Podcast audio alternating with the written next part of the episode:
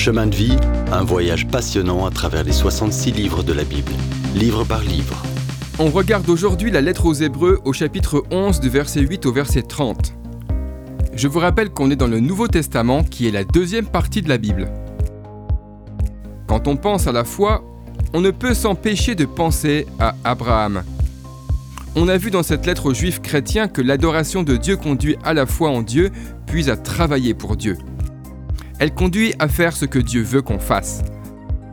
C'est la foi qui a amené Abraham à croire Dieu quand Dieu l'a appelé à quitter tout ce qu'il connaissait, le confort de son environnement, et à voyager vers un pays qu'il n'avait jamais vu. Et même arrivé dans ce pays qu'il n'avait jamais vu, il a fait confiance à Dieu en attendant une cité qui a de solides fondations, dont Dieu est l'architecte et le constructeur, au verset 10. Même Sarah, malgré son grand âge, a pu croire Dieu quand il a promis de lui donner un enfant, un fils par lequel Dieu tiendrait sa promesse à Abraham. Le fils d'Abraham, Isaac, fait aussi partie de la liste des héros de la foi qu'on retrouve dans Hébreu 11. Sa foi en Dieu et sa parole l'a poussé à bénir ses fils, Jacob et Ésaü, comme signe qu'il croyait en la providence de Dieu pour leurs deux vies. Jacob a vécu une vie de foi en lien avec son père, et avec son fils Joseph, et avec ses petits-fils. Mais c'est alors qu'il est mourant que la Bible met en lumière un élément de sa vie. Il faut attendre la fin de la vie de cet homme avant de dire qu'il était un homme de foi. Au moment de sa mort, confiant dans le plan éternel de Dieu, il a béni les deux fils de Joseph, ses petits-fils, et il a loué Dieu, s'appuyant sur l'extrémité de son bâton.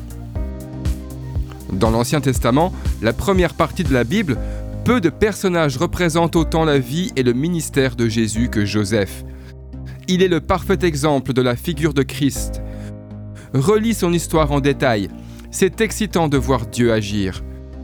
Avec Joseph, on voit de façon saisissante de quelle manière la puissance de Dieu accomplit ses objectifs dans ta vie. Dieu veut t'encourager en faisant le lien entre ces hommes de foi remarquables et les occasions que tu as de croire Dieu. Même si vous vivez à des époques différentes et dans des lieux différents. Moïse était un autre grand homme de foi. Comme Abraham, il a vu le jour de Christ et s'est réjoui. Mais peut-être que son acte de foi le plus spectaculaire a eu lieu sur les rives de la mer Rouge. Fuyant les armées de Pharaon, Moïse a fait traverser au peuple de Dieu la mer à pied sec, par la foi. Croire Dieu à ce moment critique demandait un courage remarquable. Défiant toute logique, en risquant le ridicule au cas où son plan échouerait, Moïse a atteint l'autre côté et a fait tout ce que Dieu lui a ordonné. Josué a suivi Moïse sur le chemin de la foi.